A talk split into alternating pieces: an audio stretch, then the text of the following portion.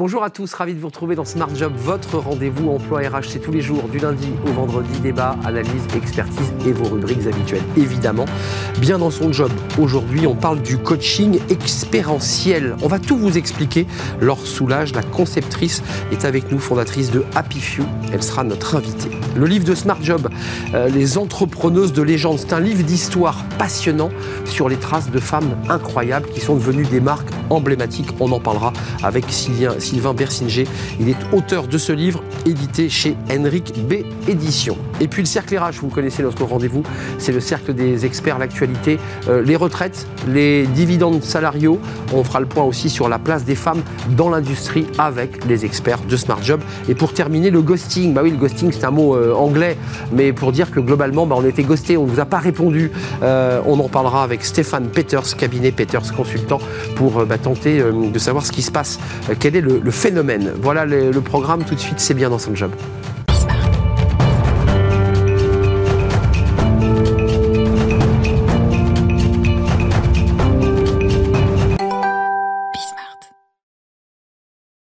Bien dans son job, on parle aujourd'hui du coaching expérientiel. C'est pas facile à dire et on en parle avec Laure Soulage. Bonjour Laure. Bonjour Arnaud. Je suis très très heureux de vous accueillir sur le plateau de, Smart Job, fondatrice d'AppyFew.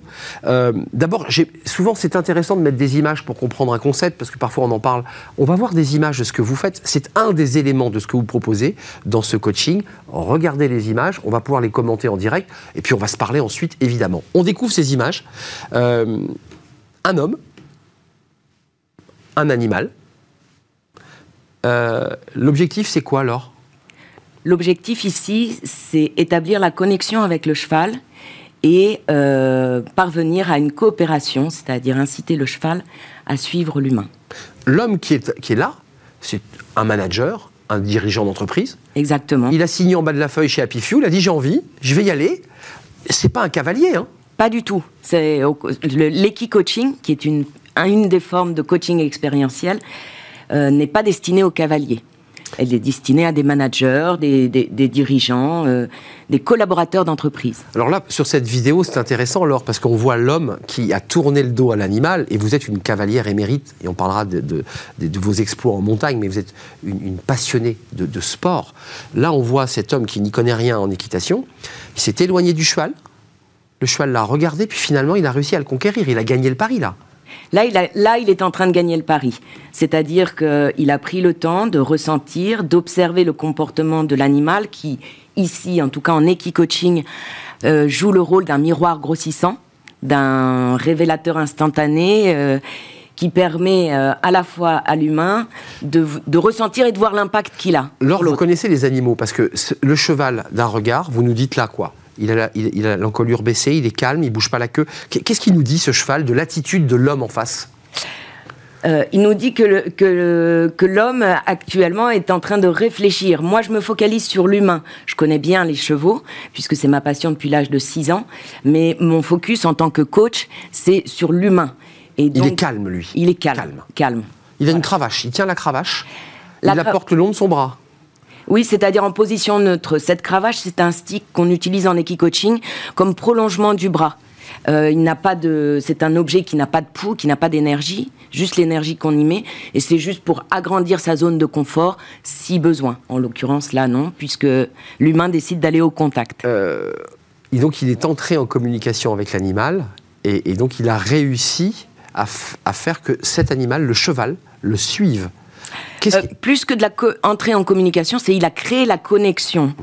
Euh, voilà, hein, on n'est pas euh, chuchoteur, on n'est pas dans l'ésotérique, c'est-à-dire c'est vraiment la, la, métaphore de comment on entre en contact avec l'autre comment, de par ma qualité de présence, mon alignement, j'incite l'autre à avoir envie de, me suivre. Donc, quand je vous entends, ça raconte aussi ce qui se passe dans les espaces professionnels. C'est d'ailleurs pour ça que des équipes viennent vous voir pour faire euh, de la montagne, parce qu'on va parler montagne, mais aussi de ces stages d'équi-coaching c'est quoi? Il y a une équipe, on vous dit, parce qu'il y a un cahier des charges quand on vous appelle, on vous dit, voilà, j'ai des tensions dans l'équipe, j'ai des difficultés d'échange. Qu'est-ce qu'on vous pose sur la table? Avant d'accéder euh, à la carrière? Alors, soit ça concerne des individus soit des, équipes, effectivement. Sur les individus, c'est ce sont des problématiques en lien avec l'estime de soi, la confiance en soi, l'efficacité personnelle, la place qu'occupe euh, l'individu. Et donc, dans des périodes euh, assez bouleversantes, soit de prise de poste, soit de reconversion, soit de burn-out. Et collectivement, c'est plus des problématiques liées au leadership, au partage d'ambition, de vision, de cohésion, tout ce qui a trait au, collectif.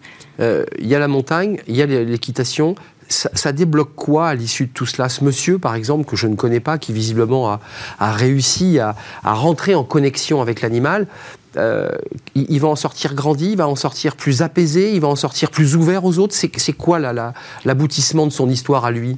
C'est tout à la fois, en tout cas, ce qui est, génial avec l'équi-coaching ou le mountain coaching, c'est que ça produit un résultat immédiat à effet durable.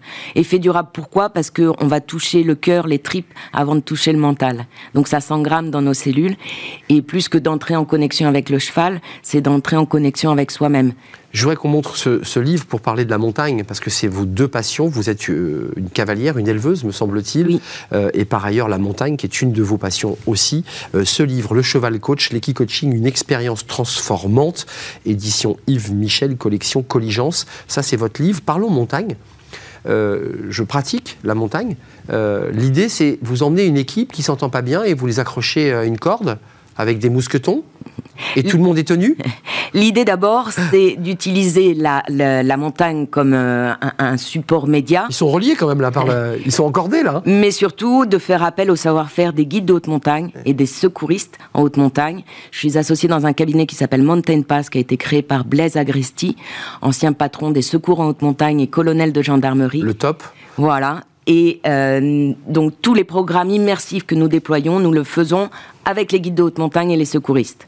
Pour le redire, les entreprises se creusent un peu la tête en ce moment parce qu'il y a des problèmes de recrutement, mais il y a aussi des problèmes de tension euh, dans les équipes, euh, beaucoup d'agressivité, beaucoup de difficultés ça dénoue des choses. Hein. Je le redis, quand on est accroché, qu'on a mis son baudrier, qu'on est tous accrochés, et que bah, s'il y en a un qui tombe, la métaphore est, évidente. Hein. S'il y en a un qui tombe, tout le monde part. Hein. Exactement. ce sont des univers qui sont propices à bah, accorder sa confiance et digne de confiance. Euh, quelque part, la redevabilité, c'est peut-être ce qui manque un peu en entreprise aujourd'hui. En tout cas, ça, c'est ma, c'est une, une de mes hypothèses.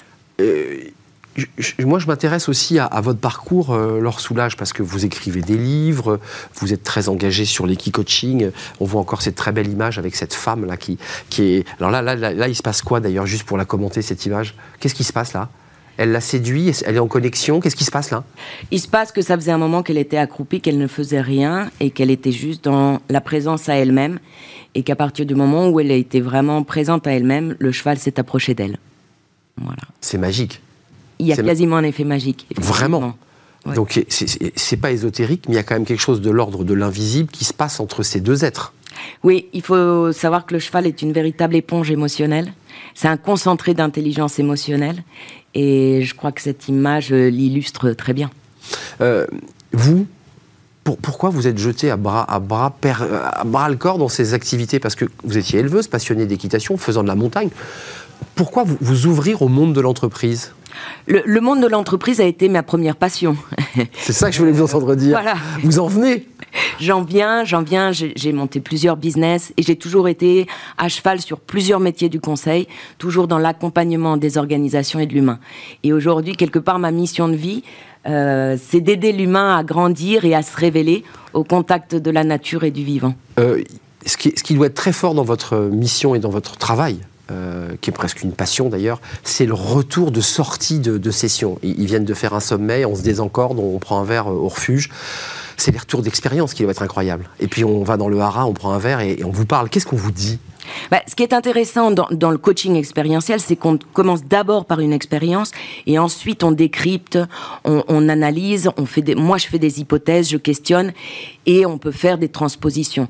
Donc c'est vraiment lors de ce retour d'expérience que euh, on tire la quintessence de ce qui s'est passé, de ce qu'on avait d'abord vécu. Action, ce qui se passe, observation, puis ensuite, vous, vous tirez évidemment des choses qui, vont remonter, en tout cas dans l'orga, pour dire euh, oui, effectivement, il est capable, non, il a, il a, chuté, non, on le sent blessé. Enfin, il y a quand même, c'est très psy ce que vous faites. Hein.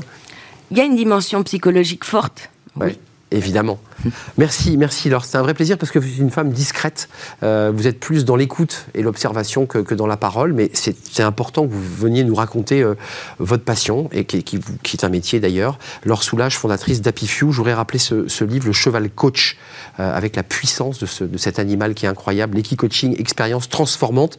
C'était un vrai plaisir de vous accueillir sur le, plateau de, Smart Job. Et puis vous repartez en montagne. Là, c'est quoi la prochaine C'est montagne ou c'est les chevaux là?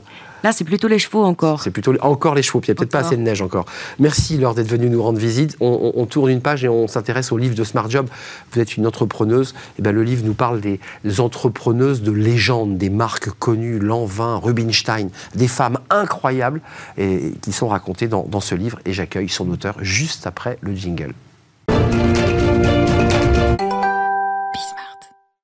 Le livre de Smart Job, comme chaque semaine, un livre et son auteur, Sylvain Bersinger. Merci d'être avec nous, Bersinger. Euh, Bersinger. Mais... Bersinger. En fait, il y a trois options possibles. Oui, il y a beaucoup d'options, euh, c'est sûr, pour prononcer. Mais, euh, Sylvain Bersinger, vous êtes auteur de ce livre que j'ai trouvé absolument passionnant, Les entrepreneuses de légende, édition Henrik B. Édition. un... Pour le définir, peut-être vous allez me, contredire, mais on fait de l'histoire euh, l'histoire de France, l'histoire du monde, à travers des personnages, euh, Rubinstein, euh, Lanvin, des, des, entrepreneuses milliardaires chinoises, c'est plus récent. Qu'est-ce que c'est un livre d'histoire que vous avez voulu déposer comme ça?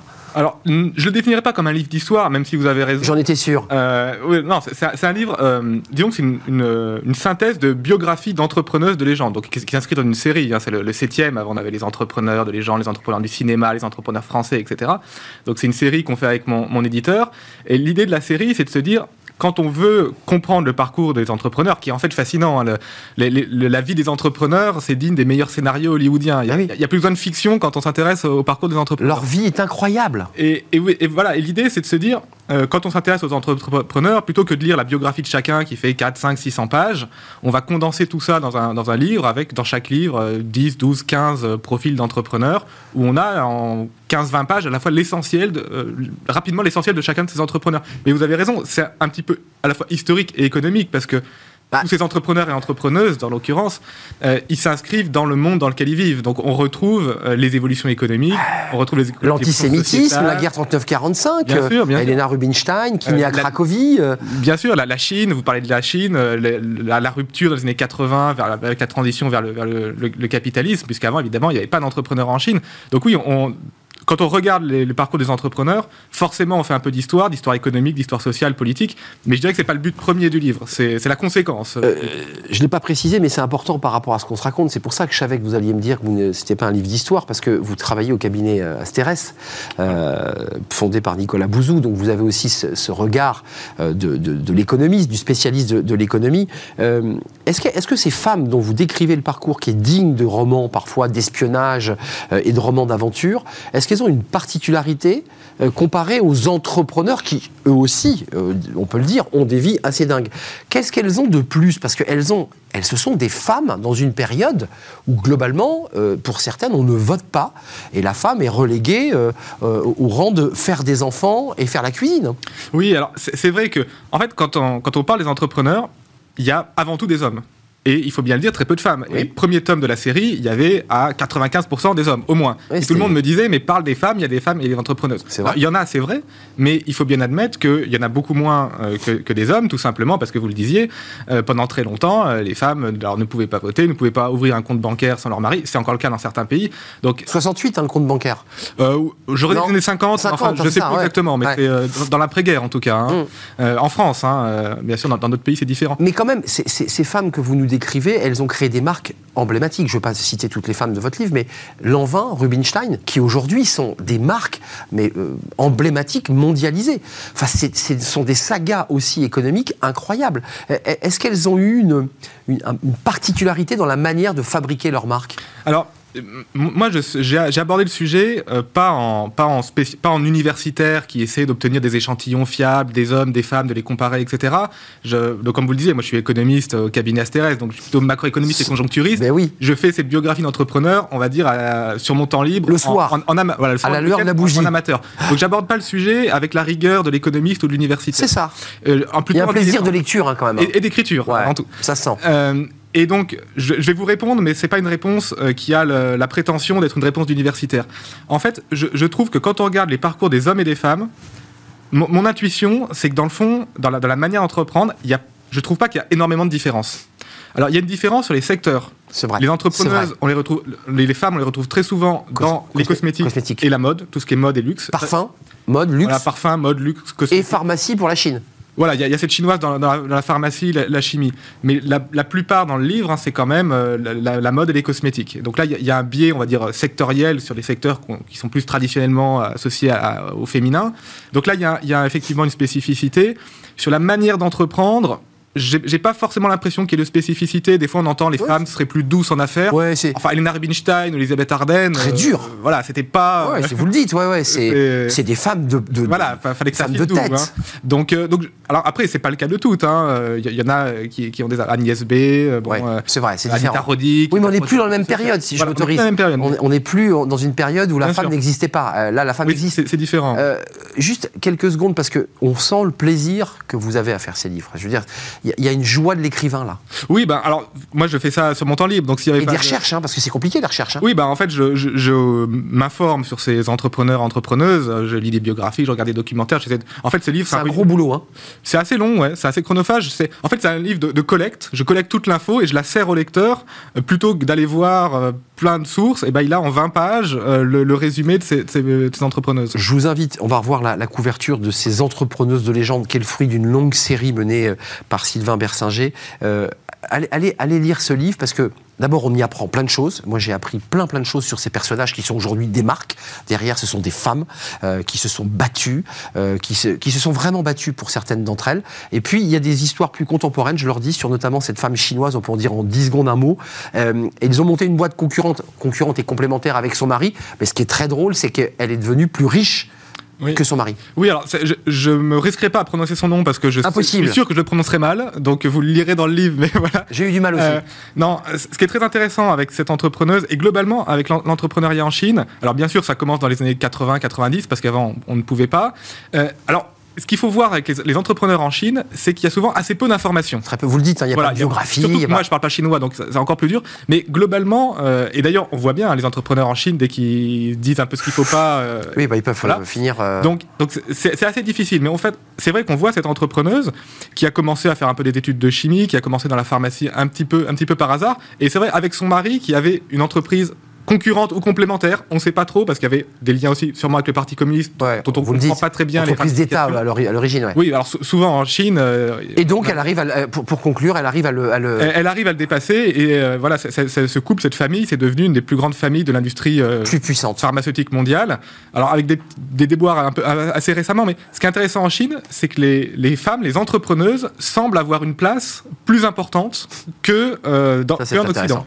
Lisez ce livre, Les entrepreneuses de légende, Sylvain Bersinger, euh, l'éditeur euh, Henrik B. Édition, édition avec un S. C'est un vrai plaisir de vous accueillir.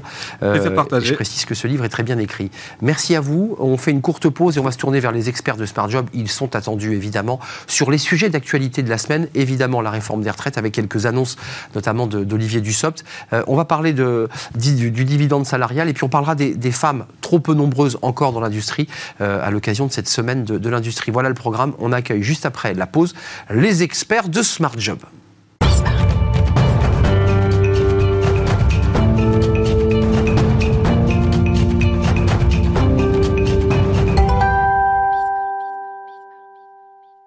Le cercle des experts, comme chaque vendredi pour balayer l'actualité, je vous présente mes, invités. On va parler des dividendes salariales, on va parler des retraites. Alors on en parle chaque semaine.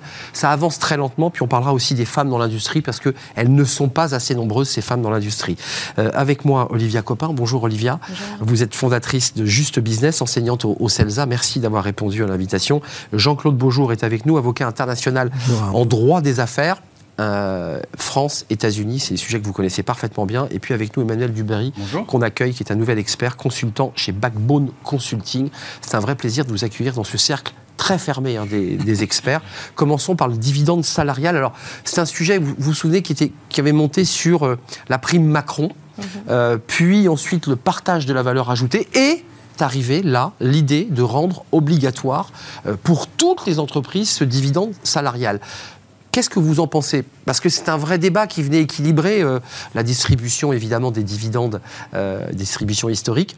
vous y croyez, cette idée de rendre obligatoire le dividende salarial? Alors au niveau du moyen, euh, bon, c'est vrai que c'est ça à discuter, mais en tout cas sur le projet en lui-même, je pense qu'il répond vraiment aujourd'hui à un besoin de société, c'est-à-dire que sur cette prime de partage de la valeur, au-delà de l'aspect économique, c'est un projet de société. Mmh. Porté par Pascal Canfin. Hein. Euh, et euh, on rejoint d'ailleurs toute cette dynamique, cette dynamique sur bah, la, la, responsabilité, la part de l'entreprise que l'entreprise doit avoir justement dans cette égale répartition des richesses. Mais obligatoire ou pas? Parce que c'est tout l'enjeu, ça existe déjà le dividende, les dividendes, pour, les la participation, il y a plein d'outils participer pour les entreprises, souvent de, pour les entreprises de plus de 50 personnes. Ça veut d'ailleurs rien dire, dividende salarial. Hein. Pour les entreprises de plus de 50 personnes. Moi, je pense que après, techniquement, ça peut encore se travailler. L'idée, c'est quoi? Me semble-t-il, si on veut révolutionner les mentalités françaises, il faut que celui qui se défonce pour son entreprise, même lorsqu'elle est petite, puisse quelque part s'y retrouver. Moi, j'ai rencontré très récemment une dame qui me disait j'ai été payé un peu plus que SMIC tout au long de ma, ma carrière parce qu'elle était une très bonne vendeuse dans sa boutique euh, de, de, lingerie. Et elle me disait ben, voyez, le, patron, lorsqu'il a vendu, il a très bien vendu son affaire et j'ai rien eu de plus. J'ai été mise à la retraite. Elle disait ça sans amertume. Eh bien, cette femme, elle a participer au développement commercial de cette entreprise et elle aurait mérité d'avoir quelque chose de particulier. Donc je pense que si nous voulons précisément, vous disiez euh, les États-Unis en parlant de moi, ben justement si on veut redonner le, goût de l'entreprise, si on veut casser l'idée qu'il y a de côté les patrons, de l'autre côté les pauvres salariés qui sont massacrés, il faut la partager. Il faut partager cela. Et donc celui qui rentre dans l'entreprise, celui qui travaille pour cette entreprise, qui a fait gagner, parce qu'on ne gagne pas sans, même si on est en digitalisation, en économie digitale, on ne gagne pas sans êtres humains. Euh, Emmanuel Dubarry, je repose sur la table la distribution des dividendes.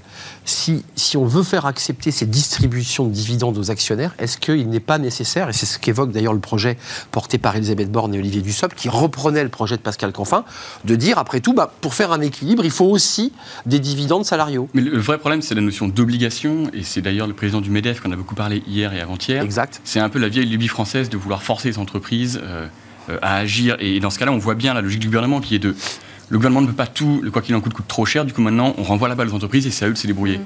Euh, mais, mais, vous savez, il y a une chose. c'est exactement ça. effectivement, si on n'a pas d'obligation, parce qu'on peut effectivement ne pas procéder par l'obligation, mais il y a une telle demande sur certains marchés qui mmh. sont tendus que de toutes les façons, les entreprises suivront. Donc effectivement, cette incitation par rapport entre l'offre et la demande fera que les entreprises, elles y, elles y viendront mmh. naturellement. 100 milliards d'euros dépensés hein, pour, pour, pour, faire face à l'inflation. Non, mais c'est pour remettre en perspective ce qu'on a mis sur la table, ce que le gouvernement a mis entre le bouclier, entre tous ces sujets.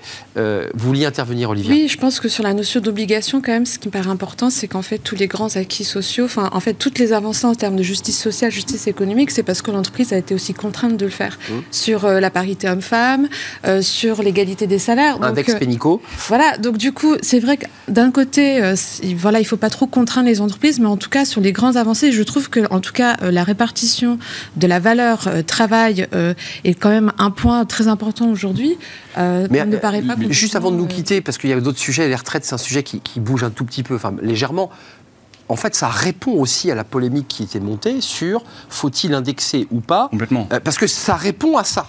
Si on n'indexe pas les salaires sur l'inflation, il faut trouver une solution pour trouver des marges. Mais, les politiques de gauche, type Fabien Roussel, sont, sont vent debout contre le dividende salarié parce qu'ils disent que ça ne représente pas une augmentation de salaire. Mais évidemment. le gouvernement ne fait que des mécontents, à la fois les entreprises et le public qui portait. Donc c'est bien pour contourner les risques de, de, de tension sociale en disant regardez, on n'indexe pas, mais quand même, on vous permet d'avoir un, bah, un, peu de gras, un petit peu d'argent en plus. Oui, et puis, alors après, il y a la question, et vous l'avez évoqué, euh, vous allez l'évoquer, euh, retraite, euh, dividende, comment est-ce qu'on calcule la retraite sur le salaire, etc. Voilà, ça c'est hors, retraite. Hein. C'est, voilà, donc c'est, le, vrai sujet, parce que pour avoir une bonne pension de retraite, il faut avoir un bon salaire, donc, donc c'est, un sujet. Maintenant, je, je reviens sur l'idée de départ. l'idée, dans un premier temps, c'est faire bouger les mentalités, faire en sorte que notre pays qui est extrêmement attractif, notamment par exemple dans les services sur des métiers difficiles. Il faut que les gens se disent, ben, quand vous vous réveillez à, point d'heure pour pouvoir aller travailler dans un restaurant, vous avez de longues journées, de, de longues journées d'amplitude. Euh, ce sont des métiers difficiles dans le bâtiment, etc., etc.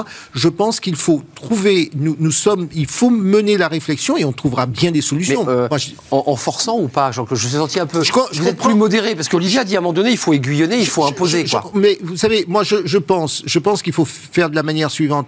Euh, rester sur avoir de l'incitatif très rapidement et avec le, le, non pas la menace, mais l'indication que si on ne parvient pas euh, sur l'incitatif à un moment donné, à forcer, forcer le trait, pour éviter que nous nous cristallisions encore sur un rapport entreprise, parce que ça va toucher beaucoup les petites entreprises, bah, petites entreprises, grandes entreprises, salariés.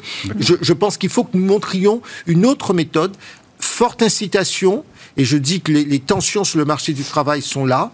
Euh, et si euh, on pourrait imaginer une période très rapide, on évalue euh, dans une période de, puisqu'on est dans un septennat qui commence, un quinquennat, pardon, qui hum. commence, on évalue à deux ans ce que ça donne, et si ça ne donne pas, pas les résultats euh, euh, euh attendus, euh, on oblige. une phase un, dernier mot sur ce sujet. C'est une mesure de droite qui a l'air de gauche, c'est une mesure de droite parce qu'en fait, ça va remplacer les augmentations de salaire parce que les entreprises ne pourront pas à la fois verser des dividendes et des augmentations de salaire. Et c'est une mesure de gauche parce que c'est le partage de la valeur, donc c'est un peu la synthèse du macronisme. Donc c'est ça, c'est exactement, vous reprenez bien les papiers d'ailleurs, c'est un peu ça, c'est espèce d'entre-deux. Olivier Babot qui en parlait. C'est Olivier Babot qui dit, bah, c'est un peu les deux à la fois. Oui, mais pourquoi pas Et qui ne veut rien dire sur le économique, je vous autorise à le dire, parce que dividende salarial, il va falloir bâtir Bien le sûr. dispositif technique, parce que l'action, on sait ce que c'est, hein, c'est il y a des actionnaires qui investissent dans l'entreprise, tout ça est très identifié. Le dividende salarial, je ne vois pas très bien comment on le monte. Fermons la parenthèse, parce que euh, c'est un sujet euh, qui doit répondre d'ailleurs à des enjeux politiques à travers cette euh, communication. Les retraites, c'est aussi un sujet politique. Alors, il y a Olivier Véran qui a pris la parole, Olivier Dussopt, cette semaine, sur une chaîne concurrente et amie, qui, qui a dit qu'effectivement, on allait vers les 65, et puis il dit euh, on termine les négociations euh, syndicales. Est-ce que vous êtes d'accord avec le mot négociation, Olivia Copin Parce que les syndicats disent on ne négocie pas, on nous concerte. Non, excusez-moi, la, différence est de taille. Mm. Oui, effectivement, en termes de wording, d'éléments de langage, ça n'a ah pas la même signification. Mais ça, représente un petit peu de ce qu'est le débat depuis le début sur cette euh, voilà, réforme de retraite. C'est-à-dire que euh, le président jupitérien essaie de redescendre un peu dans l'arène pour montrer à quel point il se met sur un niveau, euh, voilà, pour parler d'égal à égal, où on va, se, va, on va négocier. Et puis d'un autre côté, la critique qui était présent du côté des syndicats, c'est-à-dire que tout est vertical, esthétique par le haut. Donc, je pense que ça masse pas le. le, on ne parle pas encore du cœur, du, fond du problème, mais en tout cas, c'est intéressant d'un point de vue communication, euh, voilà, comme ces deux, ces deux mots sont, sont opposés l'un à l'autre. le texte sera présenté mi-décembre vers un départ. Alors, c'est toujours intéressant parce que c'est flottant. Vers un départ à 65 ans. Je vous vois dubitatif, Jean-Claude. Ben, vous dites oui, bon, alors quoi de neuf concrètement J'ai compris que le président, dans le projet qui, que nourrissait le gouvernement, euh, considère qu'on va aller jusqu'à 2031, 31, donc sur, sur 10 ans. voilà, donc on a, on a une décennie sur On a le temps de voir venir quand même. On, a le temps de voir venir. On n'est pas si en crise que ça, alors, Jean-Claude Non, mais là où je suis plus. Là où j'aurais aimé avoir une position plus tranchée, parce que finalement, on a le temps, bien sûr, de voir venir, mais éventuellement de retoquer ou de raboter le projet par la suite. Euh, le, mais c'est la, méthode du gouvernement où on annonce un projet sans en définir les contours. Mm. Les oppositions se déchirent sur un projet qui est. On jette le chiffon, quoi. On jette le chiffon, les autres se décrédibilisent parce qu'ils discutent d'un projet qui n'existe pas, et le gouvernement siffle la fin de la réécrit deux semaines après en annonçant le projet. C'est un peu le. Mais quand on, analyse froidement ce sujet, mm. indépendamment des polémiques politiques de ceux qui veulent allonger, de ceux qui ne veulent pas, mécaniquement, pour l'ensemble des jeunes sortis des études, sans parler de l'âge d'une date de départ, quand on accumule les trimestres, on voit bien que la plupart des jeunes qui ont terminé les études à 25 ou 26 ans après une alternance, bah, globalement, quand on met les 43 annuités et demie, bah, on est déjà à 67. Enfin, je veux dire, on parle d'un sujet qui n'existe pas, en fait.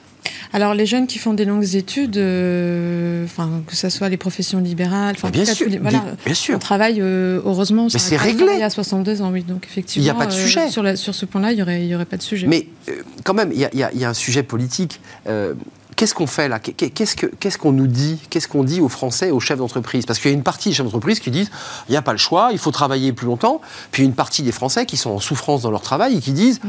nous, c'est pas possible, déjà à 55 ans, je suis cuit. Qu'est-ce qu'on nous raconte là? Ben, C'est là où le message euh, est complètement dilué. Le message est complètement dilué parce que d'un côté, euh, euh, on ne sait pas très bien où on va sur l'âge effectif de départ à la retraite. De l'autre côté, on est insatisfait ou on rend les choses très compliquées pour ceux qui sont en, en, en souffrance. Moi, moi j'ai j'ai vraiment une préoccupation et vous savez qu'on a déjà abordé ce sujet. C'est très bien de parler de l'âge de la retraite. C'est les seniors qui vous mais préoccupent. Un, les seniors, quel accompagnement dans, dans, dans, dans la carrière d'un individu, d'un d'un travailleur, d'un salarié.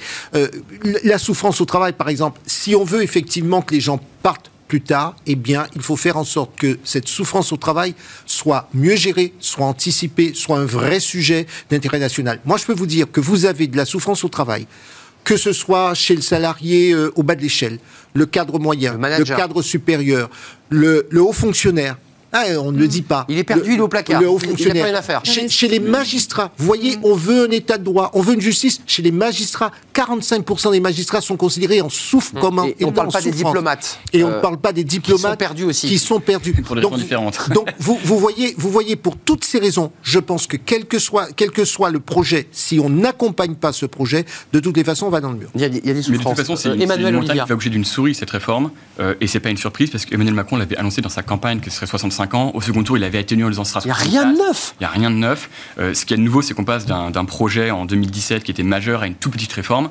Euh, et ce qui est intéressant, c'est la prise de parole de Laurent Pietraszewski hier dans Le Monde, Tout à fait. Euh, qui était l'ancien secrétaire d'État chargé de la réforme des retraites, qui demande au gouvernement où est passée l'approche sociale. il s'agit d'une approche essentiellement budgétaire. Donc on a trouvé meilleur porte-parole. Laurent Pietraszewski. On, charge des, on charge des retraites, rappelez-vous d'ailleurs.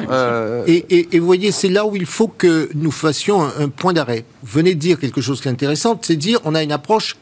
budgétaire. Hier, sur, chez l'un de vos confrères, on parlait de, problèmes de souveraineté française. Et on se, rend compte que nous avons, sur un certain nombre de grands sujets, une approche budgétaire. Je ne dis pas que les solutions sont faciles, mais à force d'avoir des approches budgétaires, on voit qu'on met euh, simplement un petit pansement sur une grosse plaie et donc, en permanence, la jambe euh, reste malade. Un mot, Olivia, parce que je voudrais juste qu'on se dise un mot sur l'industrie et, les femmes, mhm. parce qu'on a, a un problème d'industrie, puis on a en plus un problème de féminisation des, des, mhm. métiers dans l'industrie. Mais quand même, sur ce sujet que vous évoquez, c'est intéressant parce qu'on est sur du budgétaire, on est sur une réforme très comme ça, cosmétique, mais dans le fond, on ne touche pas aux, gros enjeux. Certains disent qu'il faut toucher évidemment aux régimes spéciaux, on n'en parle pas, personne n'en parle. Enfin, c'est des vrais sujets quand même. Oui, on reste sur un débat de surface. Euh, voilà, donc effectivement, c'est très politique. On ne s'attaque pas au fond parce que le climat aussi social ne le, permet pas. On est, on est quand même sur des sujets assez, euh, voilà, qui peuvent s'embraser. Il y a, il y a d'autres sujets de tension dans l'agenda euh, des Français, le, sujet de la crise énergétique. Donc, c'est assez délicat. Enfin, juste, je ne veux pas qu'on se quitte avant d'avoir dit un mot. Je, sais que ça vous passionne, Emmanuel. Les femmes dans l'industrie. Euh, il y a la semaine de l'industrie. Il y a double débat.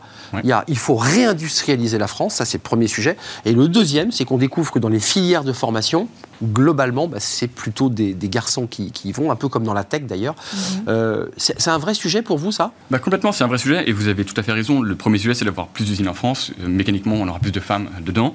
Euh, après, il y a des filières qui sont largement majoritaires en termes de féminisation dans l'industrie, mais il y, a, un point qui est intéressant, c'est les conséquences de la réforme blancaire du lycée voilà, sur mathématiques. Les, femmes dans, l'industrie, où on a proposé aux élèves de plus faire de maths, donc mécaniquement, moins C'est remis en cause, là. Hein. Exactement, maintenant c'est revenu, mais il y en a 4 ans, on a un vide de 4 mm. ans qui est quand même assez sidérant. Un peu comme pour les médecins, il va y avoir un trou là. Vous, êtes d'accord, bah, Olivier, avec ça Je pense que c'est vraiment au rôle de l'école, justement, euh, d'imposer euh, les maths le plus longtemps possible, parce que finalement, tout ça, c'est des, des, impacts culturels, c'est une question d'éducation, de culture.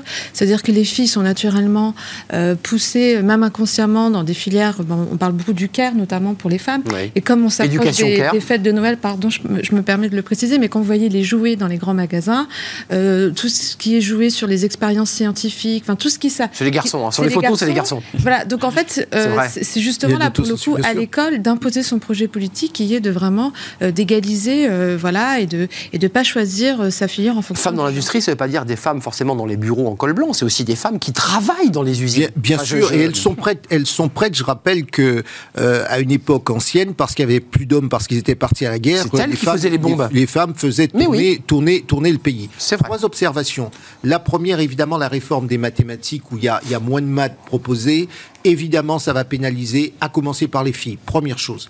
Deuxième chose, moi, j'ai un, euh, vraiment un, cri d'alarme à, tirer parce que cette affaire est une affaire relativement grave. Et là encore, à, 10 ans, on est en train de se planter. On parle de réindustrialisation. Nous produisons à peu près une trentaine, un peu plus de 35 000 euh, ingénieurs en France, là où il faudrait 60 000. Mais il faut savoir que certains pays comme l'Inde, la Chine, maintenant vous produisent des centaines de milliers d'ingénieurs chaque année.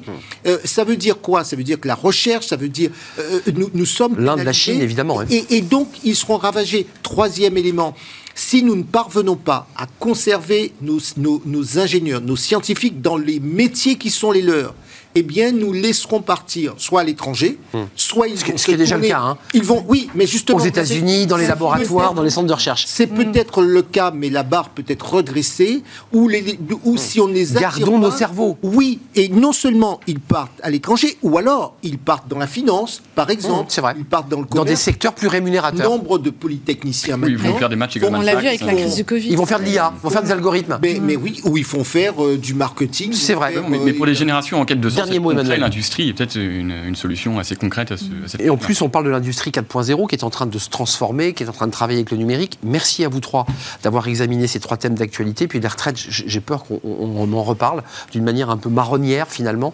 Merci à vous. Merci à Olivia Copin d'être venue sur notre plateau Juste Business. Merci à Jean-Claude Beaujour, avocat international. Et, merci à Emmanuel Dubarry.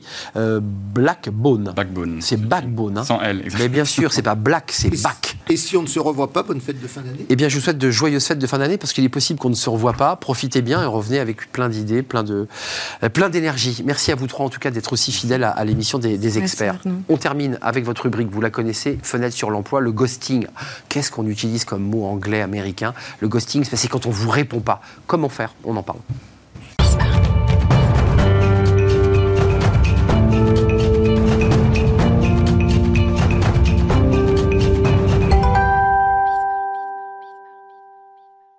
Fenêtre sur l'emploi. On parle d'un mot dont vous avez entendu parler, surtout quand vous êtes un, chef d'entreprise euh, qui tentait de recruter, euh, vaille que vaille, et euh, vous avez été ghosté, c'est-à-dire que le candidat ne vous a pas répondu. Comment faire? On va parler d'une manière plus large d'ailleurs du désistement en plein recrutement, c'est-à-dire que voilà, hop, on renverse la table et on s'en va. Et on en parle avec Stéphane Peters. Bonjour Stéphane. Vous êtes le responsable et le fondateur du cabinet Peters Consultant. Vous avez deux cabinets d'ailleurs? Deux cabinets. Chasseur de tête et les deux cabinets font de la chasse de tête dans deux secteurs d'activité différents. Euh, L'IT pour le cabinet Wimper et la construction et l'industrie pour le cabinet Peters Consultant, qui également est spécialisé dans l'outplacement. L'emplacement. Alors c'est très intéressant parce que de l'endroit où vous vous placez, évidemment, vous savez de quoi vous parlez. Euh, c'est un phénomène qui a, gagné du terrain, le ghosting, c'est-à-dire, euh, vulgairement, moi je pense que c'est une, une, marque d'irrespect absolu. C'est quoi? On renvoie la pièce aux entreprises qui elles-mêmes souvent ne répondent pas quand on envoie une, une candidature. Est-ce qu'il y a un peu de ça? Oui, le, ghosting finalement, c'est, pour, le, pour le définir, c'est une personne qui se montre très intéressée par une opportunité pendant un certain temps et qui, du jour au lendemain, va cesser toute relation sans aucune explication. Donc, on est naturellement, quand on est recruteur, qu'on soit côté client ou côté euh, consultant dans un cabinet de recrutement, on est déconcerté. C'est vraiment quelque chose de nouveau. C'est quelque chose qu'on ne connaissait pas il y a 10 ans, voire même il y a 5 ans, voire même il y a 2 ans. Euh, dans tous les cas de façon, de façon moindre qu'aujourd'hui. Mais comment vous l'expliquez, vous qui êtes un expert du recrutement, comment vous expliquez qu'on est là aussi, on est en train de, de vivre une petite révolution et qui ne va pas dans le bon sens, là en l'occurrence? Comment ça s'explique? Je pense qu'on on peut l'expliquer d'une façon très simple. Euh, le ghosting, finalement, ça vient euh, de. C'est un, un, terme qu'on qu'on qu'on emprunte au, au réseau de rencontres. Euh, et au site de rencontre. C'est le numérique, hein, bien sûr. Voilà, et c'est d'ailleurs, il y, a ah un certain nombre de thèmes qui, qui, qui, sont, qui sont nés comme ça sur les sites de rencontre. Elle m'a ghosté.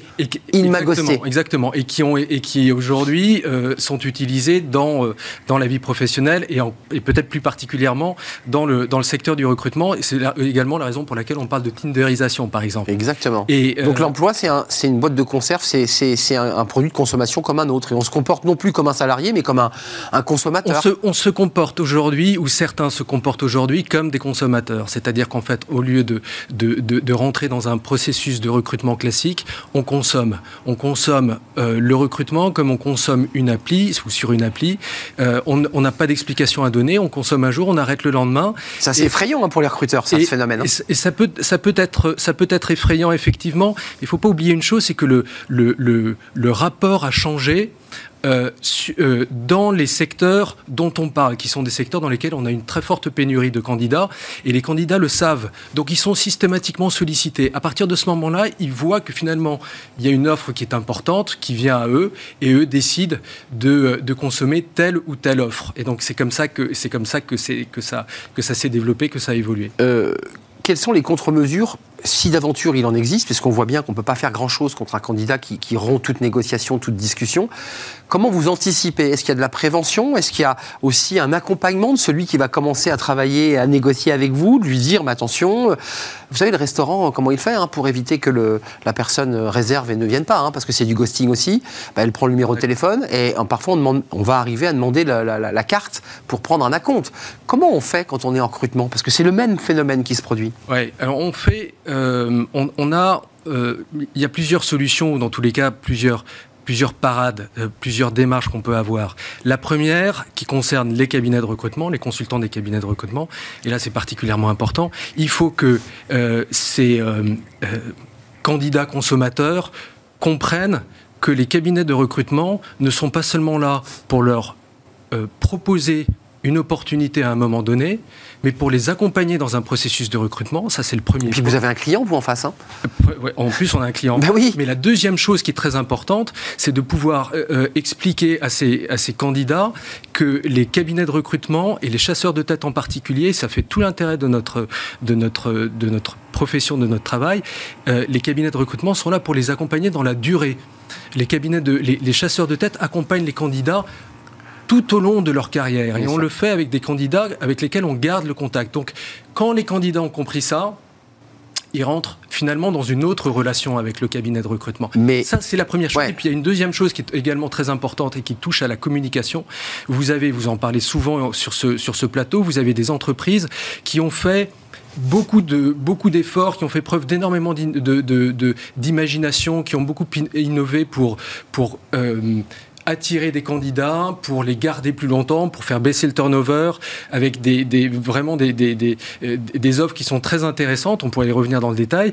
Et finalement, ces entreprises ne le communiquent pas toujours au début du processus de recrutement. Il faut qu'on comprenne une chose, et c'est un point qui est essentiel.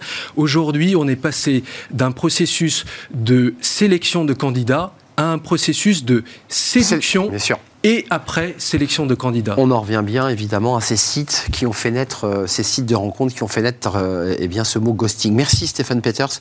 Euh, vous êtes un professionnel hein, évidemment du, recrutement. Cabinet Stéphane Peters, on a bien entendu les deux. Peters Consultant. Peters Consultant avec l'IT d'un côté et l'industrie de, de l'autre, chasseur de tête. Merci d'être venu nous, nous, rendre visite. Merci à vous, merci de votre fidélité. L'émission est terminée, mais évidemment on se retrouve lundi pour de nouvelles aventures. merci à toute l'équipe, merci à Xavier pour la réalisation, merci à Alexis pour le son. Merci à l'incontournable Nicolas Juchat et merci à Lily, elle aussi incontournable pour l'accueil invité. Merci à vous, merci pour vos messages et euh, portez-vous bien. Bye bye.